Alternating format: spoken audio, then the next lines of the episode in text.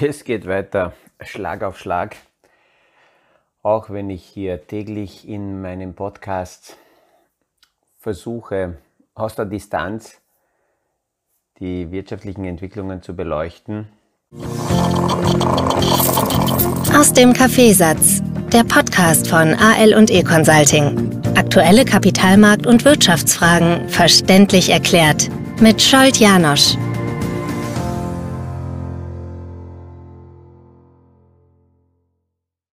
Um auch eine andere Sichtweise mitzubringen oder mitzugeben, kommen immer wieder neue Headlines, die, die uns beschäftigen. Manche bringen uns zum Lachen, eher zum Schmunzeln, wie so die wieder die nächste, die aktuelle Twitter-Meldung von Elon Musk, wieder mal die Elon Show.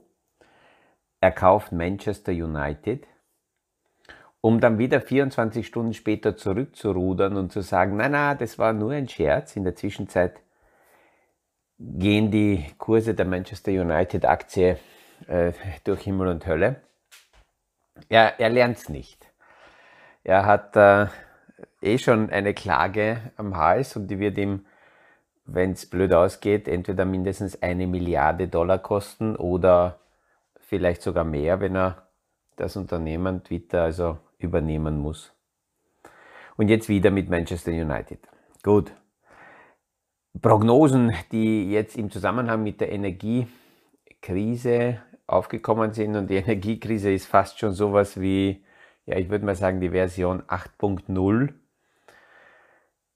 die ist aktuell wieder deswegen aufgebrochen, weil bekannt wurde, dass ein, ähm, einige Fabriken, die jetzt schon mit den hohen Energiepreisen kämpfen, in ähm, vorgezogene Wartungsarbeiten gehen. Und Wartungsarbeiten sind im Jahr 2022 im Zusammenhang mit Energieversorgung keine besonders lustigen Nachrichten. Die wollen wir nicht wirklich hören.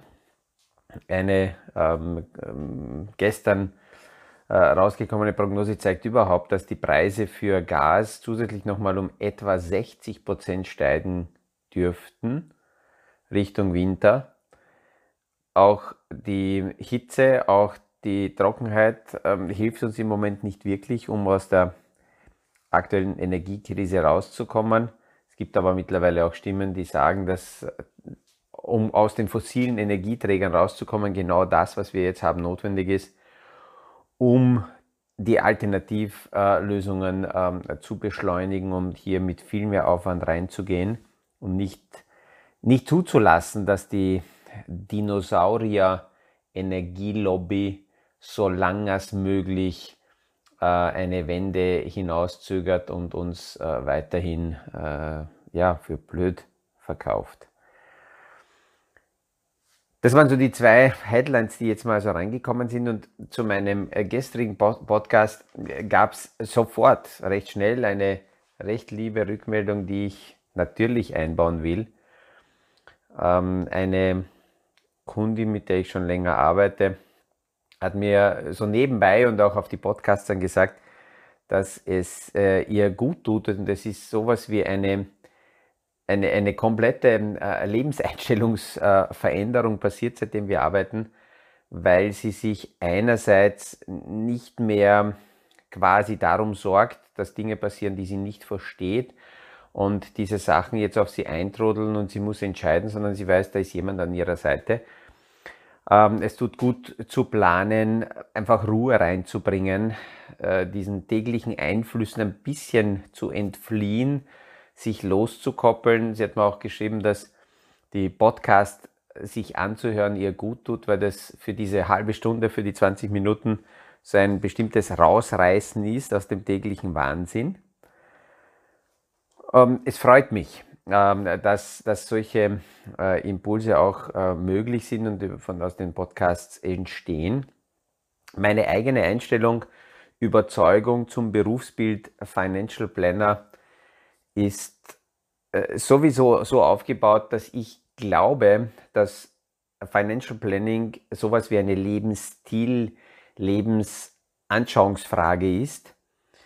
als, als, Kunde sich nicht mit irgendwelchen äh, Endlosbändern äh, unterhalten zu müssen, nicht mit irgendwelchen Robo-Systemen zu kommunizieren oder auf Rückrufe zu warten, die sehr unpersönlich sind, sondern ja, wenn man will, sieben Tage, 24 Stunden den persönlichen äh, Partner an der Seite zu haben, Berater an der Seite zu haben, mit dem man sich austauschen kann, beraten kann, Ideen, Gedanken besprechen kann, ohne sofort ähm, die Angst zu haben, dass diese Fragestellungen, die man jetzt äh, gebracht hat, sofort zu irgendwelchen Produktverkäufern führen.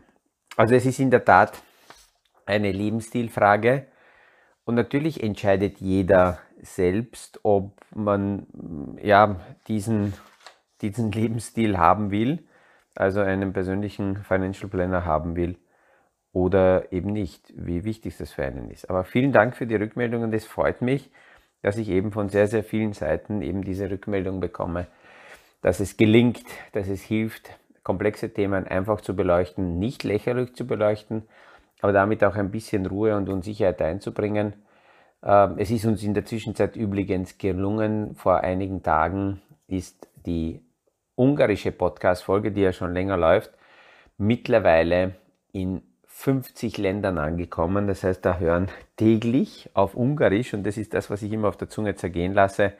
Ich habe mir gedacht, ich mache das für ja, drei, vier Länder, wo, wo meine Klienten sind und wo Menschen auf Ungarisch ähm, äh, so einen Podcast hören würden, aber dass wir mittlerweile bei 50 sind und von Woche zu Woche steigen immer noch kontinuierlich die äh, Zuhörerzahlen. Das, das finde ich faszinierend und bin, bin ganz, ganz demütig, wenn ich die Zahlen so sehe. Kommen wir aber zurück ähm, zu, nicht zu Elon Show, sondern eben zu den aktuellen Marktentwicklungen. Und ähm, es gibt eine, ähm, es gibt einen sogenannten Horror-Chart der wieder mal aufgetaucht ist und solche Horrorcharts tauchen immer wieder auf. Die werden nur in, der, in den vergangenen Jahren deutlich schneller über die Reddit-Boards und über die Social-Media-Plattformen verbreitet.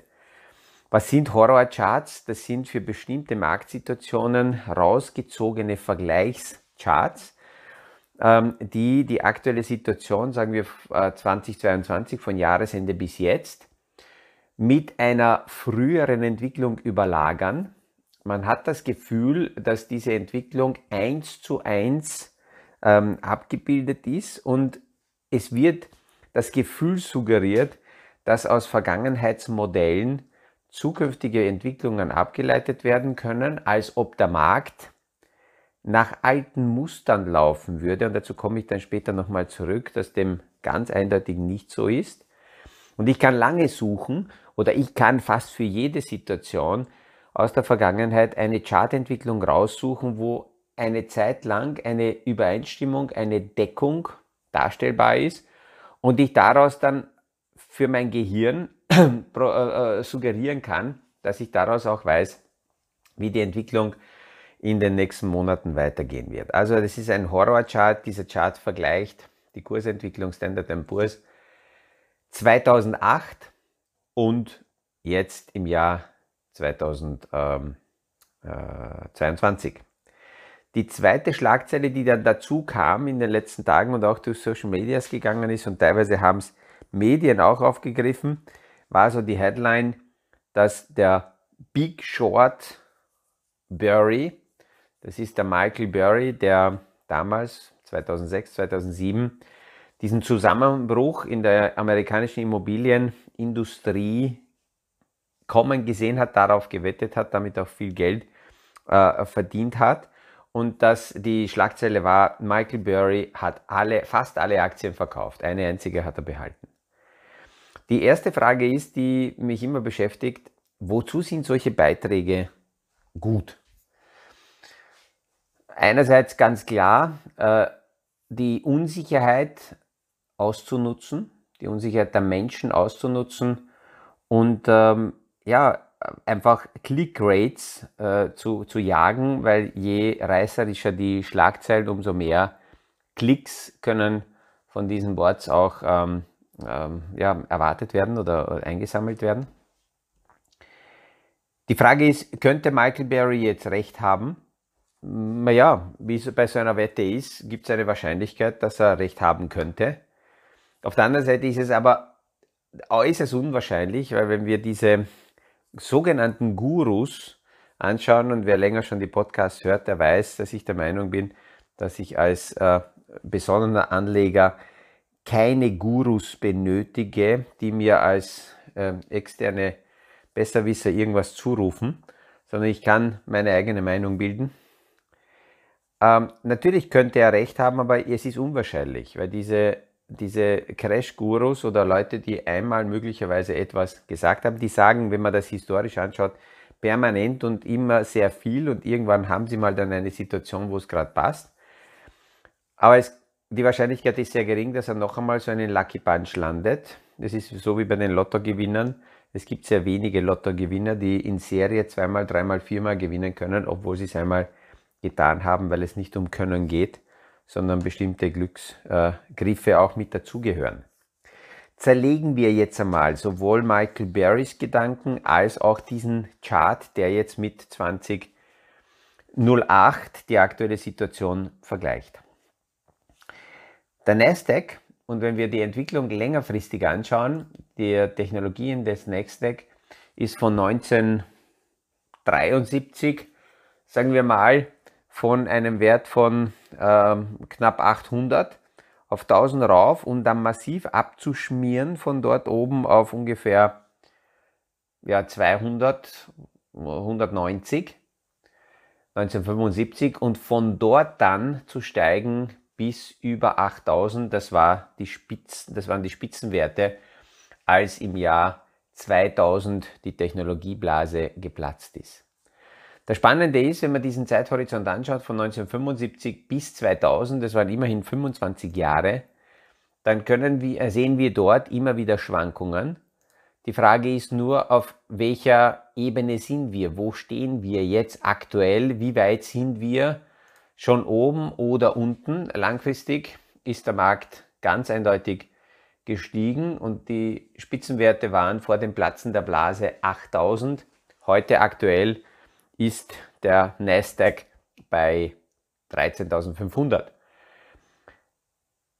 Da ist einmal die, die eine Sache, dass wir also nicht wissen, wie viel Crash ist da drinnen. Wo stehen wir? Wenn wir jetzt aktuell einige Spitzenwerte anschauen, wie weit haben die korrigiert seit dem Spitzenstand ähm, im ja, Februar 2021, dann gibt es Unternehmen, die haben tatsächlich minus 94, 95 Prozent korrigiert. Und ähm, das sind ähnliche Korrekturwerte, wie wir es damals aus der Dotcom-Blase äh, gesehen haben. Während der Dotcom-Blase gab es Unternehmen, die haben auch minus 95, 96 Prozent korrigiert. Ich weiß, Ende ist bei Null, aber da ist schon recht viel Korrektur drin äh, in den Märkten. Nehmen wir nur Amazon her. Ich habe bewusst die Amazon-Entwicklung herausgesucht aus der Zeit 1997 bis 2002.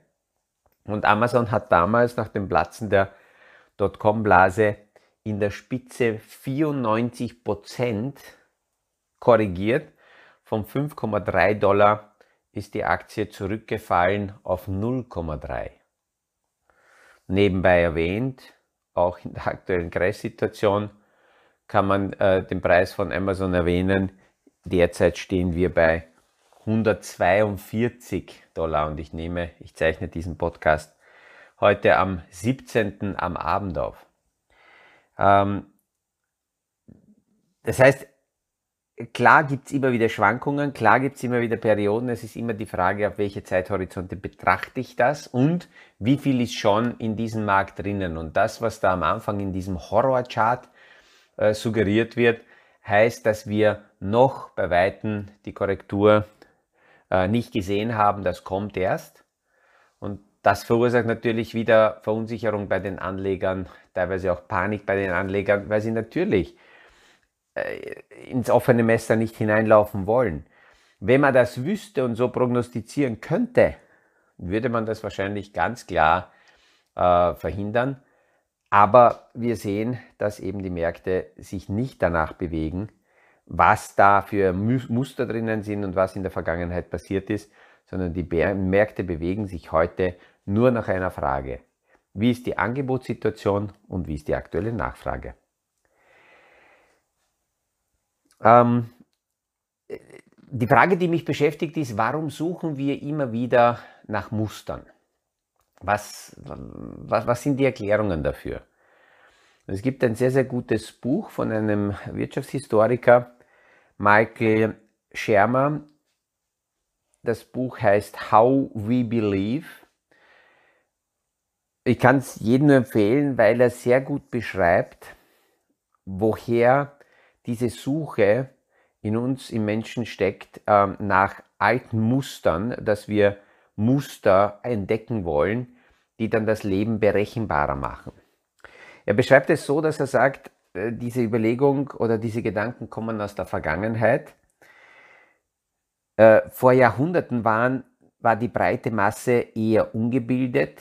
Gebildet war eine, eine schmale Schicht, eine elitäre äh, Schicht. Und die breite Masse hat versucht, alle Ereignisse, die so passieren, irgendwelchen externen Zusammenhängen oder Ereignissen zuzuordnen.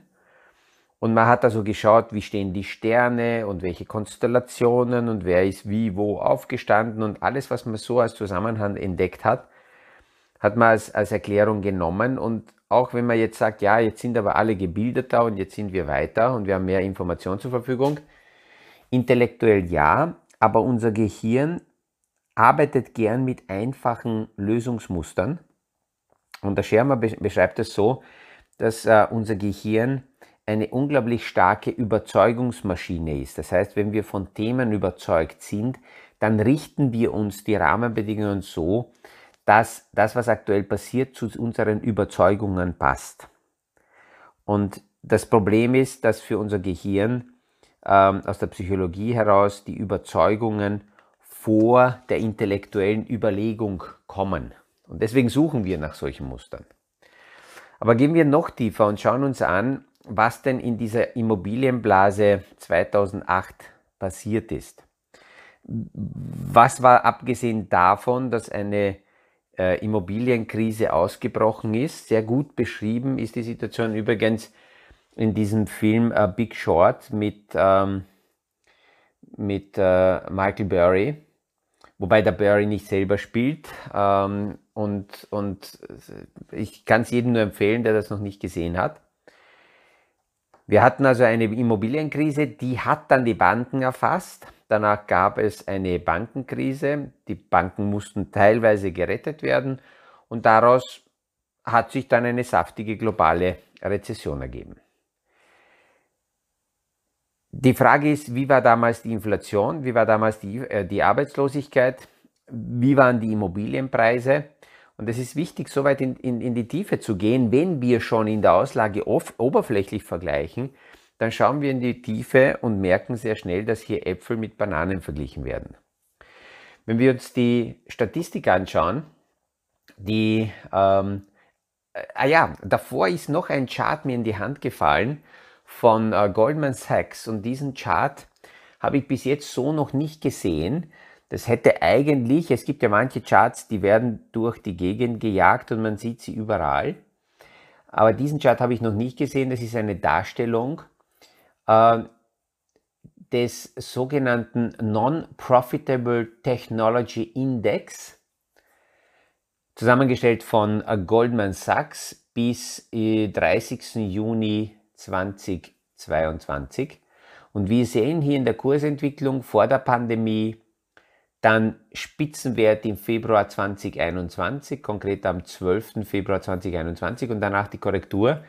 Und wir sehen, dass dieser Wert fast auf dem gleichen Level ist wie vor dem Covid-Ausbruch. Das heißt, diese ganze Covid-Pandemie-Geschichte ähm, ist deutlich schon aus diesen Märkten wieder herausgekommen. Ich wollte aber vorher die Frage der Inflation uns anschauen. Ähm, und äh, na, die Arbeitslosigkeit zuerst. wenn wir die Arbeitslosigkeit uns näher anschauen, dann war die Arbeitslosigkeit im Jahr 2008 nach dem Ausbruch der Finanzkrise ähm, als Folge der Immobilienkrise höher, war ungefähr bei 10 Prozent.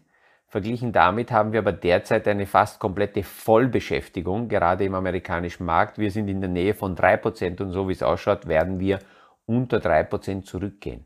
Das heißt, das kann ich schon mal nicht als Vergleichsmuster nehmen, dass das gleich wäre. Das gleiche ist auch mit der Inflation.